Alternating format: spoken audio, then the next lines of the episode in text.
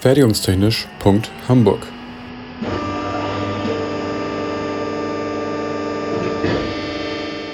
Ein Podcast rund um die Produktion.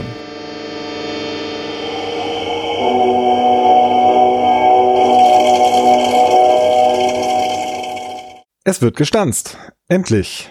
Heute früh erreichte mich ein Geschenk von einer ganz lieben Kollegin. Ein Buch über Stanz- und Ziehwerkzeuge von 1949.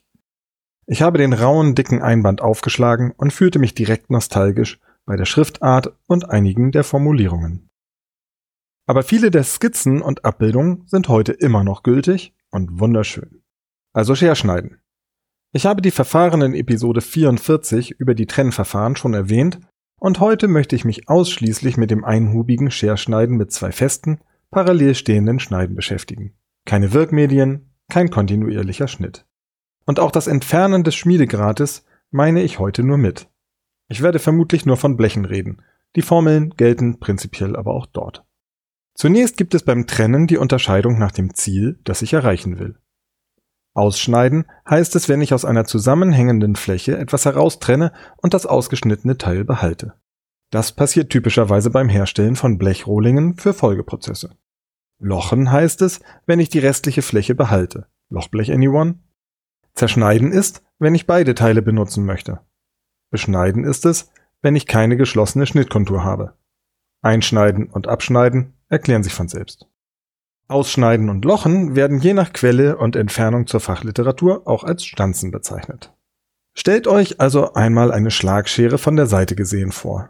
Von links kommt eine Tischplatte. Das Ende dieser Tischplatte ist eine gehärtete und geschliffene Schneide mit nur ganz geringem Freiwinkel. Es wird eine stabile Schneide benötigt. Freiwinkel bedeutet hier, dass die Schneide nach unten etwas zurückweicht, damit das abgeschnittene Blechteil nicht so eine große Reibfläche vorfindet. Auf der Schneidplatte liegt das Werkstück. Von oben kommt die zweite Schneide, ebenfalls mit sehr geringem oder sogar ohne Freiwinkel, und wird sich knapp an der unteren Schneide vorbei bewegen. Den Abstand, den die beiden Schneiden voneinander haben, nennt man Schneidspalt. Die Größe des Schneidspalts, US, hängt hauptsächlich vom Verfahren, Schneiden oder Feinschneiden, vom Werkstoff, C oder hart, und von der Blechdicke ab. Beim normalen Scherschneiden können wir von 2 bis 10 Prozent der Blechdicke ausgehen, beim Feinschneiden ist es eher um 0,5 Prozent.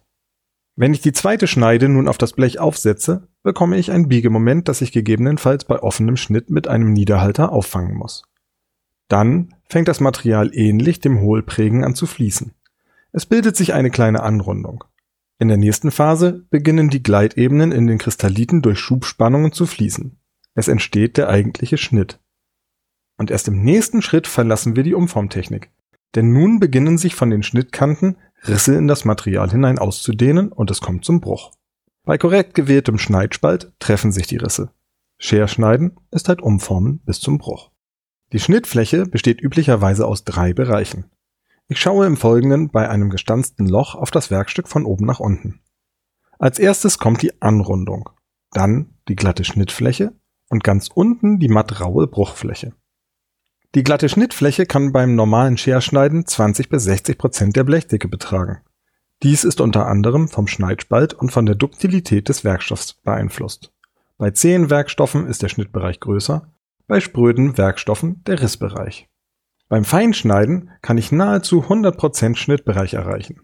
Alleine das Aussehen der Schnittkante verrät also schon sehr viel über den Prozess. Schaut euch das beim nächsten Blechteil mal genauer an. Bei unsauberem Arbeiten mit zum Beispiel stumpfen Schneidkanten bekomme ich auf der Unterseite auch noch einen Grat. Durch die hohen Drücke und die Reibung zwischen Werkstück und Freiflächen bekomme ich nämlich Verschleiß. Vorwiegend werden die Schneidkanten rund. Jetzt komme ich noch zu einer Berechnung. Die wohl wichtigste für die Auswahl der Maschine ist die Formel für die maximale Schneidkraft.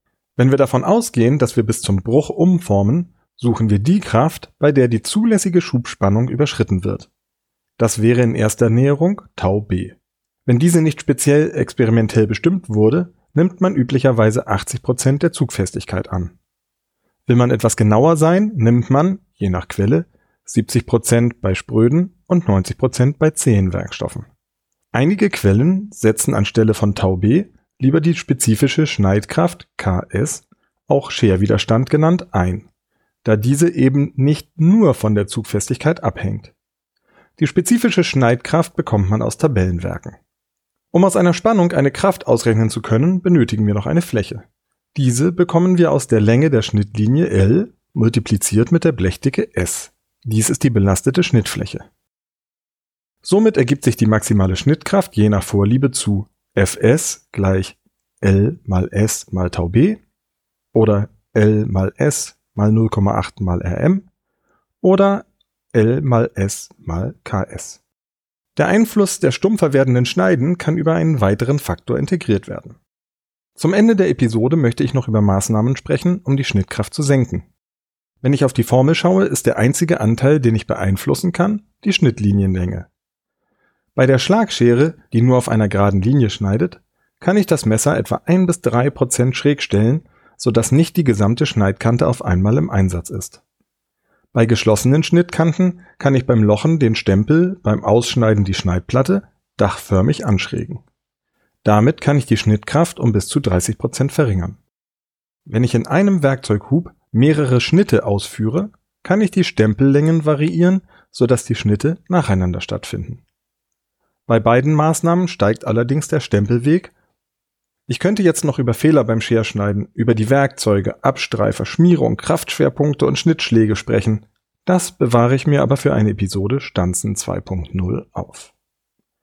Ach und übrigens, der Autor des geschenkten Buchs, Herr Gerhard Oehler, hat für die zweite Auflage die Werkstoffprüfung aus dem Buch herausgenommen und dafür ein eigenes Buch verfasst. Der Titel Das Blech und seine Prüfung. Ich liebe alte Buchtitel.